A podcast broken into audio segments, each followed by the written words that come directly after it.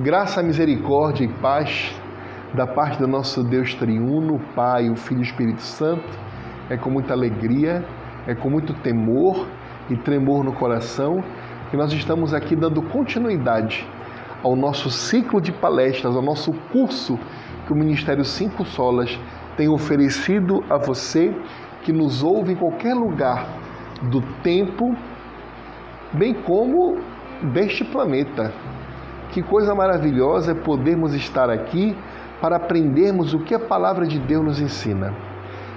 E nós estamos estudando o livro chamado Os Estudos no Breve Catecismo de Westminster, do reverendo Leonard T. Van Horn, publicado pela editora Puritano, a, a, a, a livro qual nós incentivamos você a adquirir, para você montar devagarzinho a sua biblioteca puritana, a sua biblioteca reformada, porque é necessário que nós venhamos a remir o tempo.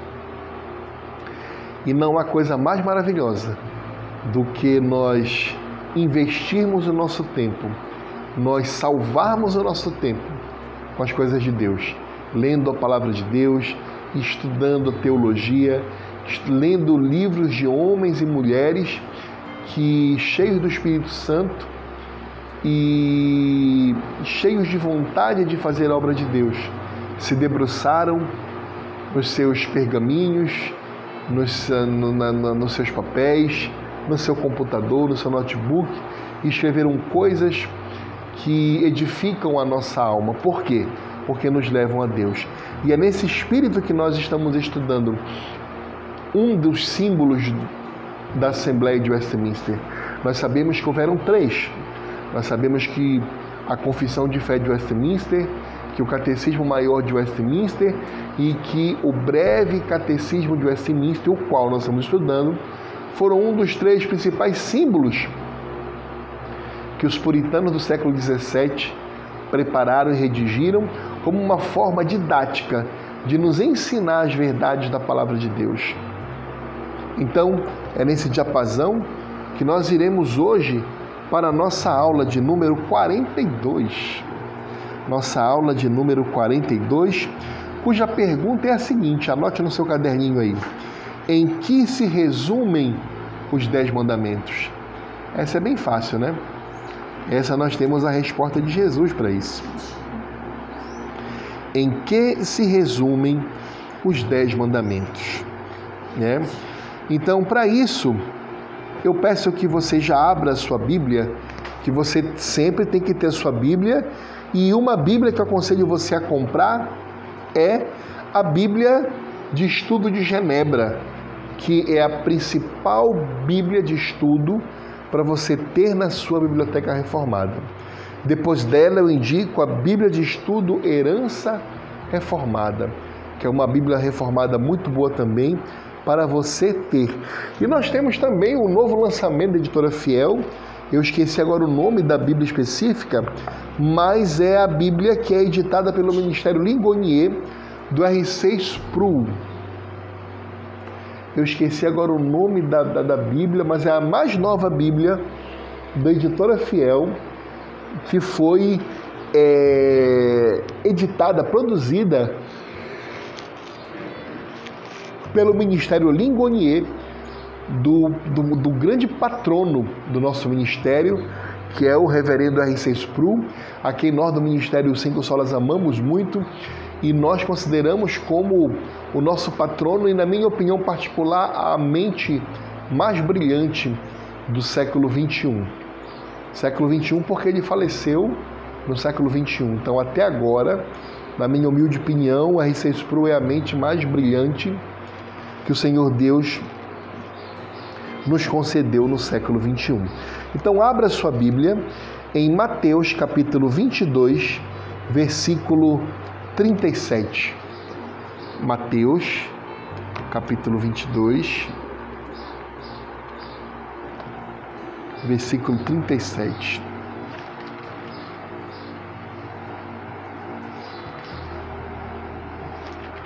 Mateus 22, 37.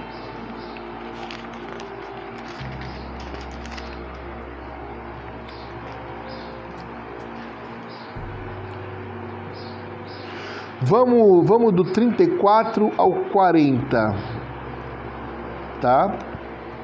Mateus, capítulo 22, versículo 34 e 40. E como nós sempre fazemos, vamos deixar que a palavra de Deus responda a nossa pergunta. E a pergunta de hoje é a pergunta número 42. Em que se resume os dez mandamentos? Versículo 34 de Mateus. Entretanto, os fariseus sabendo que ele fizera calar os saduceus, reuniram-se em conselho. E um deles, intérprete da lei, experimentando, lhe perguntou: Mestre, qual é o grande mandamento na lei? Respondeu-lhe Jesus: Amarás o Senhor teu Deus de todo o teu coração, de toda a tua alma e de todo o teu entendimento este é o grande e primeiro mandamento. O segundo, semelhante a este, é: amarás o teu próximo como a ti mesmo. Destes dois mandamentos dependem toda a lei e os profetas. Então aqui nós já podemos eh, compreender e podemos até responder já em que se resumem os dez mandamentos, né? Nós podemos observar que os dez mandamentos, como diz o Senhor, se resume a amar a Deus de todo o nosso coração, de toda a nossa alma, de todo o nosso entendimento. E o segundo é amar o próximo como a nós mesmos. Agora, o que eu acho interessante, meus amados irmãos, nesse, nesse, nessa passagem, é que Jesus fala de três, vamos dizer assim, de três. É, não são partes do ser humano, mas são três características do ser humano. Reparem, o Senhor Jesus fala coração, alma e entendimento. Nós temos que voltar um pouquinho à Palestina e ao pensamento judaico dessa época. Para o judeu, o coração era o centro de toda a vida espiritual de uma pessoa. O coração era o centro de onde brotavam todas as virtudes e também os defeitos de uma pessoa. Então, quando Jesus fala, amarás o Senhor teu Deus de todo o seu coração, ele está nos dizendo o seguinte: que nós temos que amar a Deus do mais nosso, do, do, a Deus do, do mais profundo íntimo do nosso ser. Lá de onde brotam os teus desejos, as tuas vontades. É daí que nós temos que amar a Deus, de todo o nosso coração. Jonathan Edwards, um dos maiores puritanos do século é, final do século 17 início do século 18 nos Estados Unidos, uma das maiores mentes formadora do pensamento filosófico, inclusive americano, ele produziu um livro falando só sobre as afeições, como o crente tem que desenvolver suas afeições para Deus e para a obra de Deus. São exatamente essas afeições boas, divinas, maravilhosas, é que Jesus diz que nós temos que amar a Deus de todo o nosso coração de todo o nosso coração, com todo o nosso carinho, com toda a nossa gentileza, com toda a nossa amabilidade, com tudo aquilo que é bom, virtuoso, belo, maravilhoso que sai de dentro de nós. E nós temos que, por outro lado, apagar e sufocar tudo aquilo que porventura possa brotar do nosso coração que não seja o amor de Deus. Em segundo lugar, o Senhor Jesus fala de que? Da alma. Da alma.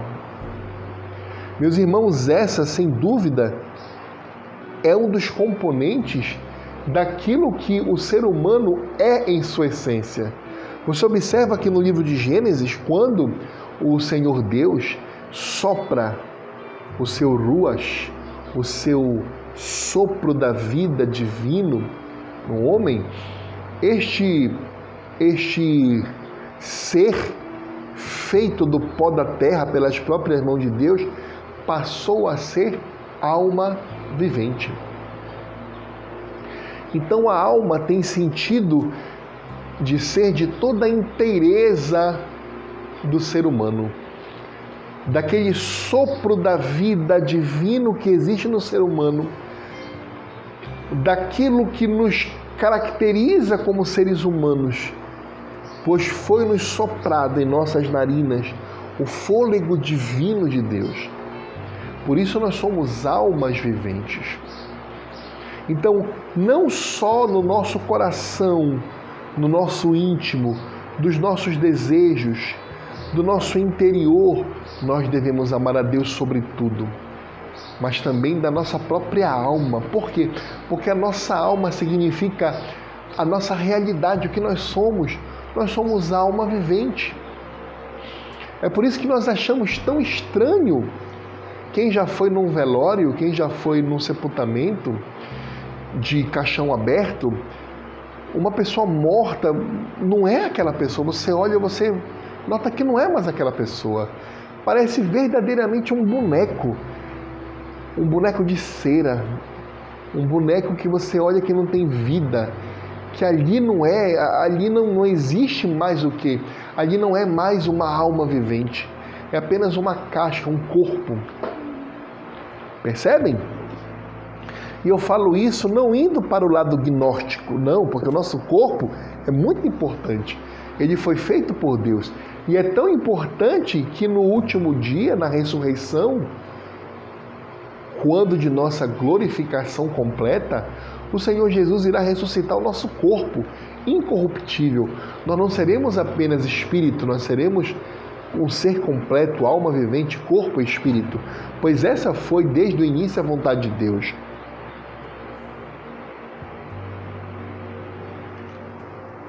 Diferentemente dos anjos, que são seres espirituais, nós somos espirituais e carnais ao mesmo tempo. Carne no bom sentido, sentido do corpo material. Mas não é só isso que o Senhor Jesus diz para que nós amemos a Deus sobre tudo. Ele fala não só do nosso coração, da nossa alma, mas ele fala de uma coisa muito importante nossa, do nosso entendimento.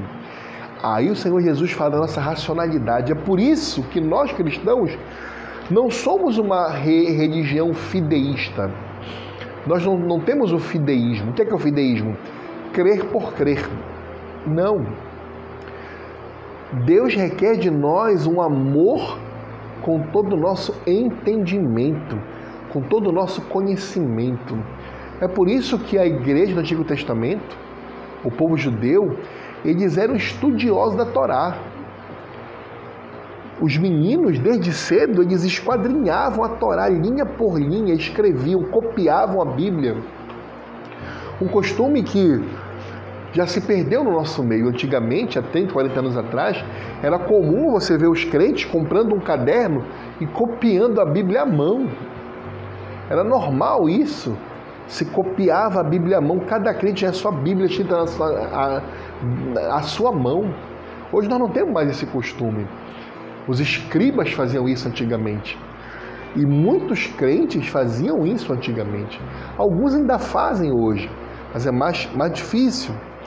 Mas isso tem a ver com o nosso conhecimento. Isso tem a ver com quão importante é a nossa racionalidade.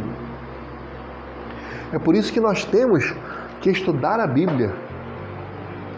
Nós acreditamos em um Deus que trouxe ordem ao mundo. Nós acreditamos um Deus que é pura lógica. Deus ele não é contraditório. Deus ele é lógico. Deus ele é maravilhoso no sentido de que ele não se contradiz. A Bíblia não se contradiz. O mundo pensa que a Bíblia tem diversas contradições, mas é porque o mundo não, número um, foi atingido pela graça regeneradora do Espírito Santo. E número dois, o mundo não se deteve para esquadrinhar a Bíblia, para estudar a Bíblia. Então é por isso que nós estudamos a Bíblia. É por isso que nós estudamos teologia. É por isso que eu conclamo você, meu irmão, minha irmã que já é crente, a se matricular num curso de teologia, a estudar teologia. Não para que você tenha um título de teólogo. Se você quiser ter, você pode ter. Se ser teólogo ou teólogo é legal, é bom. Mas o mais importante disso não é qualquer curso, é você ir para um curso de teologia reformado. Um curso de teologia onde você vai realmente aprender as escrituras bíblicas de forma piedosa. E não para um curso do MEC de teologia, onde é capaz de você, inclusive, até, caso seja possível, perder a sua fé no meio dos liberais. Então, amarás o Senhor teu Deus de todo o teu coração, de toda a tua alma e de todo o teu entendimento. E eu indico aqui alguns cursos.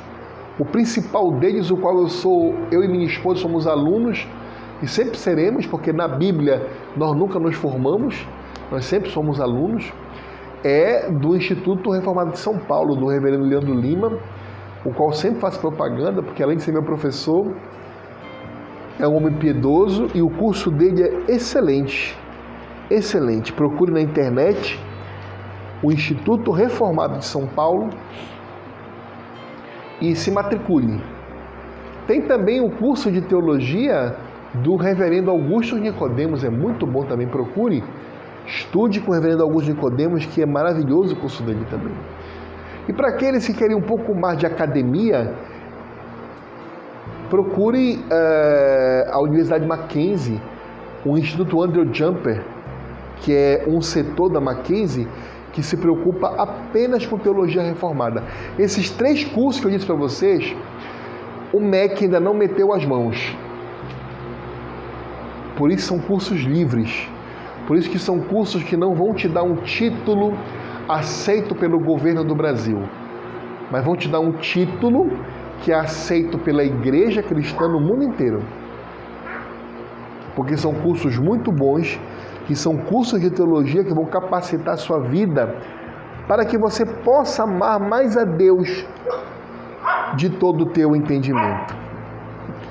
E o segundo mandamento é justamente amar ao próximo como a si mesmo. O segundo mandamento é amar ao próximo como a si mesmo. É nós amarmos ao nosso próximo como a nós mesmos, ou seja, não fazer ao nosso próximo aquilo que nós não gostaríamos que fizessem para nós. Bem como fazer ao nosso próximo aquilo que nós gostaríamos que fosse feito para nós.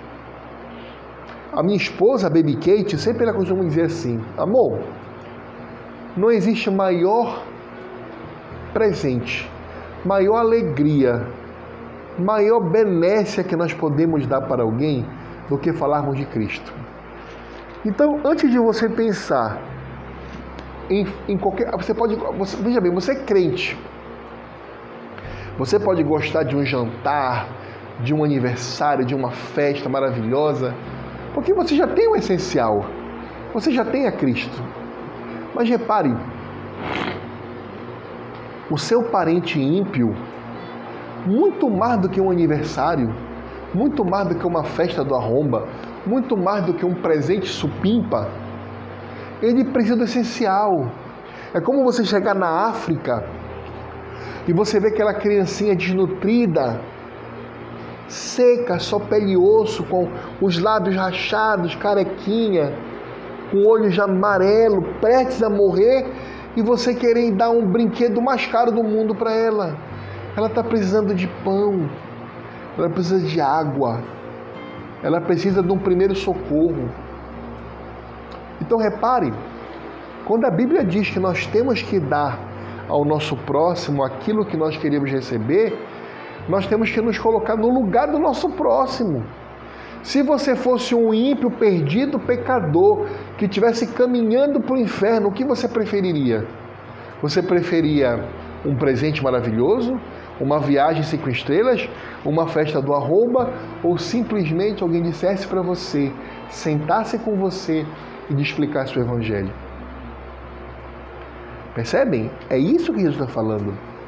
Agora, se você tem já um irmão da igreja, uma pessoa que já conhece a palavra de Deus, uma pessoa que já está caminhando com você para as escrituras sagradas, aí você pensa, não, poxa, eu gostaria de ganhar tal coisa. O irmão, vou dar de presente para ele, vou fazer tal coisa, vou fazer um, uma festa para tal irmão, para o pastor e tal. Aí tudo bem. Agora, com os ímpios a quem nós amamos, porque nós amamos alguns ímpios, nossos parentes, por exemplo, nós temos que, em tudo, fazer de tudo para levar o evangelho para eles. Como disse Paulo a Timóteo, em tempo e fora de tempo, apropriado ou não apropriado. Então, se você quer presentear o seu, o seu parente, o seu próximo, presentei com uma coisa cristã. Presentei com uma coisa bíblica, com um livro bom. Você tem dinheiro, pague uma excursão bíblica para ele. Você quer fazer um aniversário, sei lá, dê um jeito daquilo ali ser todo cercado de coisa cristã, para ele ver a diferença. Porque é isso que Jesus fala, ele diz: olha, ama teu próximo como a ti mesmo. Porque acredite, se você estivesse no lugar do seu próximo, indo para o inferno, indo passar a eternidade no inferno, meu irmão, minha irmã, muito mais do que qualquer coisa, você querer a água como Jesus disse à samaritana mulher, se tu beberes da água que eu te der, jamais tu terás sede. Então nós somos cristãos. E cristão nós somos cristinhos, somos cristos pequenos. Nós somos a figura de Cristo para esse povo. Meus irmãos, se nós agirmos igual a esse povo, que diferença vai ter? Eu já vi muita gente chegando e dizendo: ah, a igreja de vocês é igual à minha. Ah, vocês fazem, o Natal de vocês é igual ao meu. O aniversário de vocês é igual ao nosso, a mesma coisa, não muda nada. E nós aprendemos desde o Antigo Testamento. Nós estamos estudando aqui a doutrina das leis de Deus. E as leis de Deus nos conduzem como uma aia, como uma babá, para nos ensinar que nós temos que ser diferentes que nós devemos nos separar, que nós devemos ser diferenciados. Justamente para que quando alguém olhe e diga, nossa, eles fazem diferente. Não é igual. Não é igual. Porque se for igual, meu irmão, como é que a minha vida vai ser um testemunho se for igual? Se nós somos o vinho, se nós somos a luz, se nós somos o sal da terra, o que vai acontecer se nós nos tornarmos igual à água, um sal sem sabor e andarmos na escuridão? Percebem? Vamos abrir um outro versículo da Bíblia para estudarmos em. Estamos estudando aqui a pergunta 42. Em que se resume os 10 mandamentos? Vamos agora abrir Mateus capítulo 10, um pouco para trás. Mateus capítulo 10.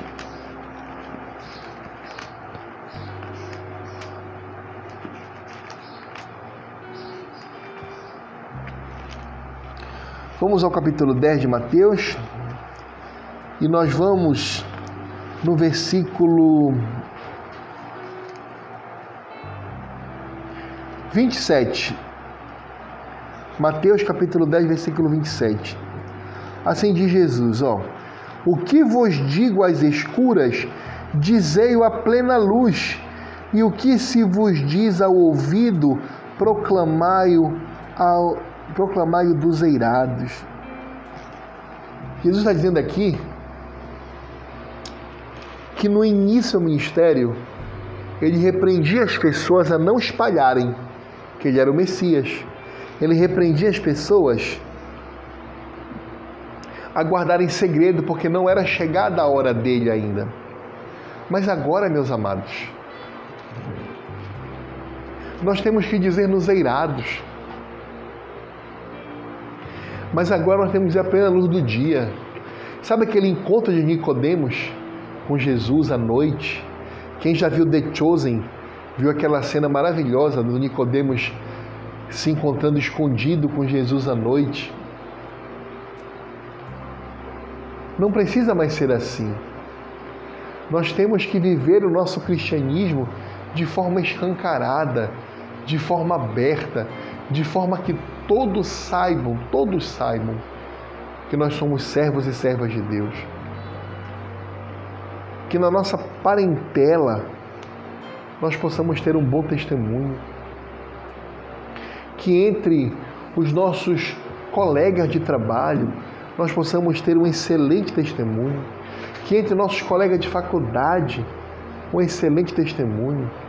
Entre nossos vizinhos, um excelente testemunho. Isso significa falai do telhado, falai a plena luz do dia, falai, pregai, evangelizai.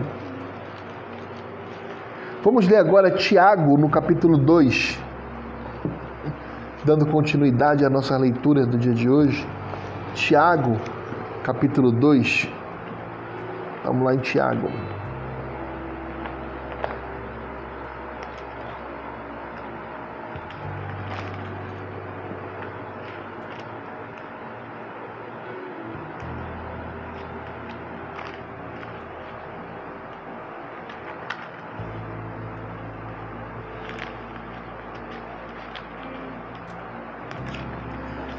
Tiago,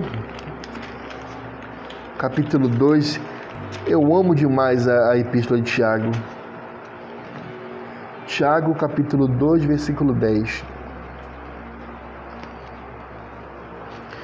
Olha o que diz Tiago. Tiago, capítulo 2, versículo 10. Pois qualquer que guarda toda a lei, mas tropeça em um só ponto, se torna culpado de todos. Percebem? Qualquer que guarda toda a lei, mas tropeça em um só ponto, se torna culpado de todos. Por quê?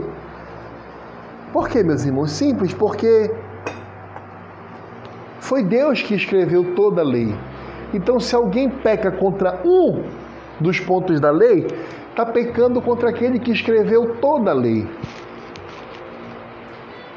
É por isso, meus amados irmãos, que não são nossas obras que nos salvam. Nós somos incapazes de cumprir a lei de Deus.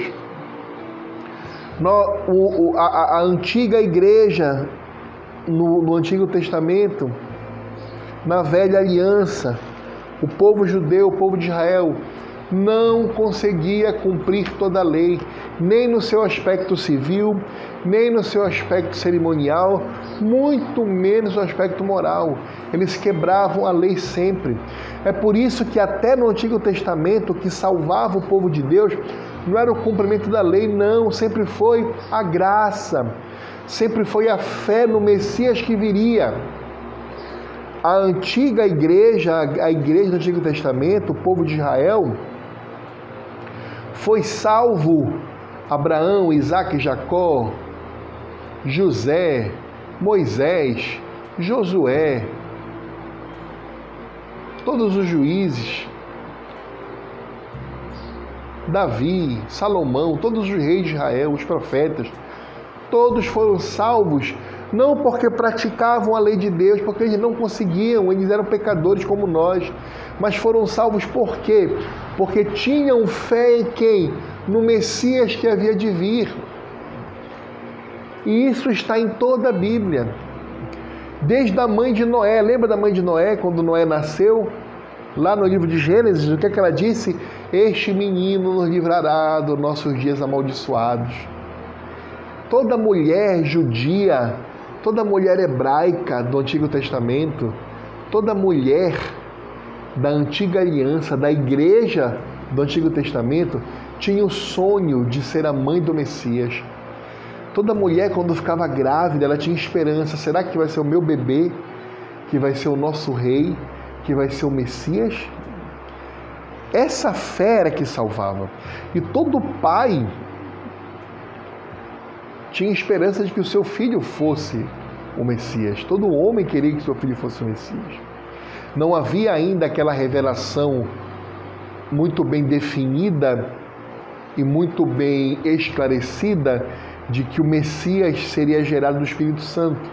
Havia sim algumas é, algumas é, passagens bíblicas, existem algumas realmente que mostram que é o Pai que vai ser realmente é, o gerador do Messias. Você vê lá o Salmo de Davi, quando ele diz: Tu és meu filho, eu hoje te gerei, né? É... Beija os lábios do filho para que o do pai seja também, é, a ira do pai seja diminuída. Então existem porções da Bíblia que mostram realmente que o Messias seria filho de Deus, o filho de Deus, né?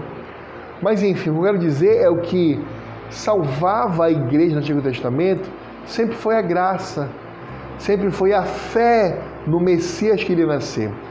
Da mesma forma que o que salva a igreja hoje é a fé no Messias que já veio, Jesus Cristo.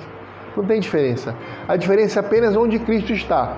Para a antiga aliança, Cristo está no futuro. E para a nova aliança, Cristo está onde? No passado, já veio. E que há de vir e julgar a todos. Vamos agora ao último texto do dia, Romanos 13, 10. Vamos para a Epístola de Paulo aos Romanos.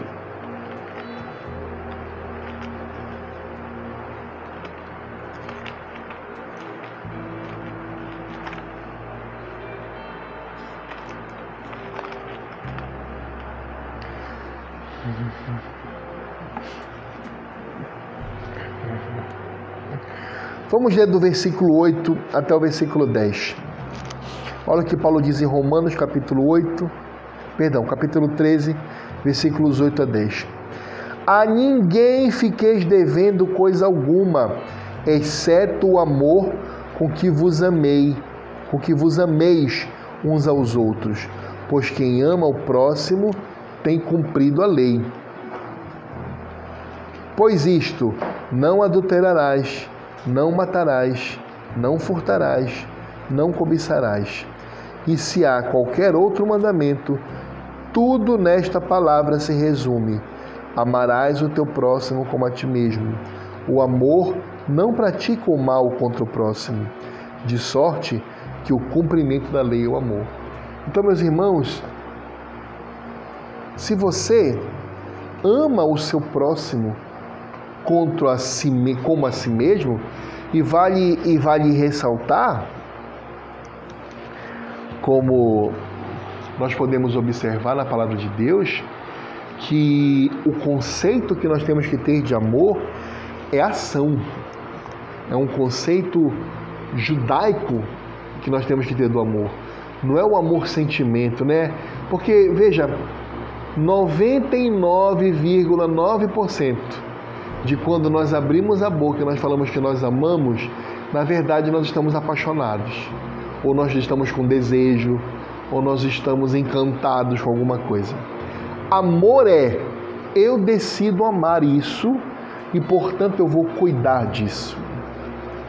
Uma mulher, quando olha para um homem, biblicamente falando, eu decido amar o meu esposo e por decidir amar o meu esposo, eu serei fiel a ele, eu não o trairei, eu serei submissa à autoridade masculina dele sobre a minha vida, e eu serei uma mulher virtuosa, eu servirei, eu cuidarei dele.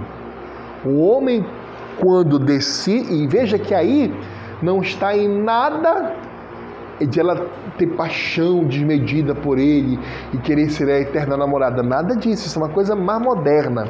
Isso é uma coisa a ver com romantismo. A Bíblia judaica significa isso.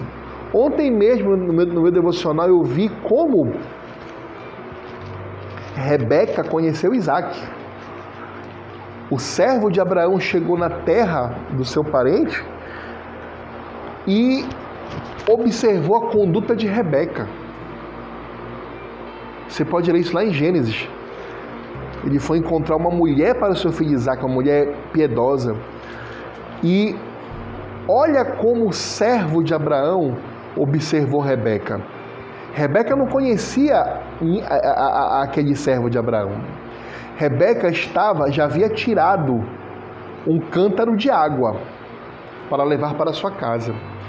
E isso geralmente era um pouco distante. Então Rebeca andou, caminhou muito e teve dificuldade, porque ela era uma mulher, ela teve que, que, que tirar água do poço, colocar no cântaro, botar no seu ombro e ir andando para casa de seu pai. Chegou um estranho, repare, chegou um homem estranho para ela e pediu: dá-me da tua água. Por que, lá, por que esse servo fez isso? Para ver se Rebeca era uma mulher que servia, se Rebeca era uma mulher piedosa, virtuosa para Abraão, para o filho de Abraão. E Rebeca prontamente, mesmo sendo um estranho, seguindo o que a Bíblia diz, amarás, pois, ao teu próximo como a ti mesmo. Ela viu esse homem está com sede. O que é que ela fez? Piedosamente. Ela pegou da, do cântaro da água que ela havia tirado para levar para sua casa, ela disse: Vou servir a ti e vou servir também aos teus animais todinhos. E a Bíblia diz que ela colocou água para todos os camelos e animais daquele homem. E a Bíblia diz que o, que o servo de Abraão em tudo notou o proceder de Rebeca. Então ele viu que Rebeca era uma mulher piedosa, uma mulher virtuosa, uma mulher disposta a servir. Aí que ele pergunta: de onde és, quem és? E, ele, e, ela, e, ela, e ela diz de onde vinha. E ele descobre que ela era parente de Abraão. Mas antes disso, esse servo ele ora.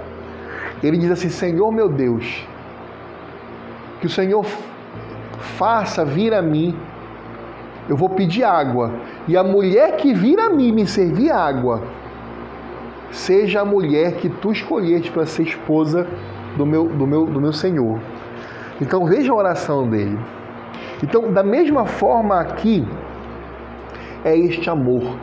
É um amor, é um amor serviçal, é um amor que serve, é um amor que cuida, é um amor que é demonstrado em ações ele não é da boca para fora, ele não é só de palavras, ele não é também só de sentimentos, de, do fogo da paixão dos olhos. Não é. Não é. É um amor verdadeiro. Um amor que nunca vai, vai passar. Porque reparem, o desejo sexual ele vai passar. Nós sabemos que na Nova Jerusalém não haverá, não haverá casamento. Se não haverá casamento, provavelmente não haverá sexo. Porque como é que Deus pode quebrar a própria lei dele? Se Jesus falou que sereis como anjos que não se dão em casamento.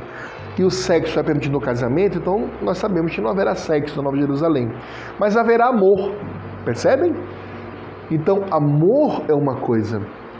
E na nossa realidade, o sexo é permitido dentro do amor, na responsabilidade do casamento.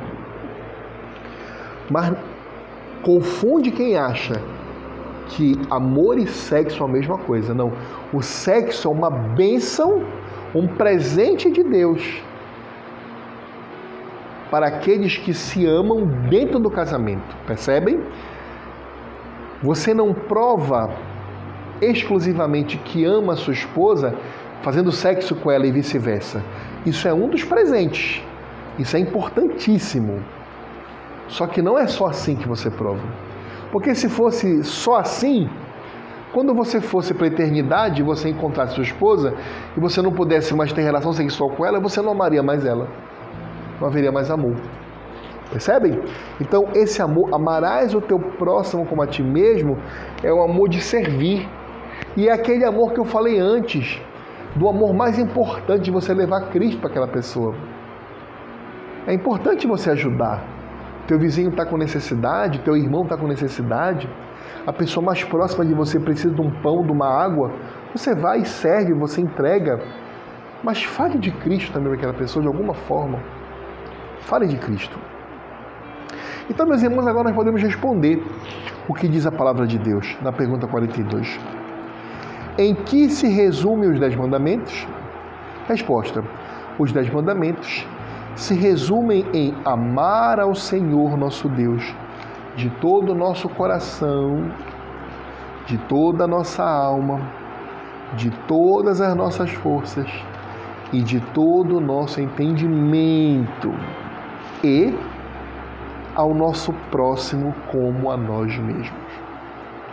Então, meu amado irmão, minha amada irmã, você quer resumir os dez mandamentos?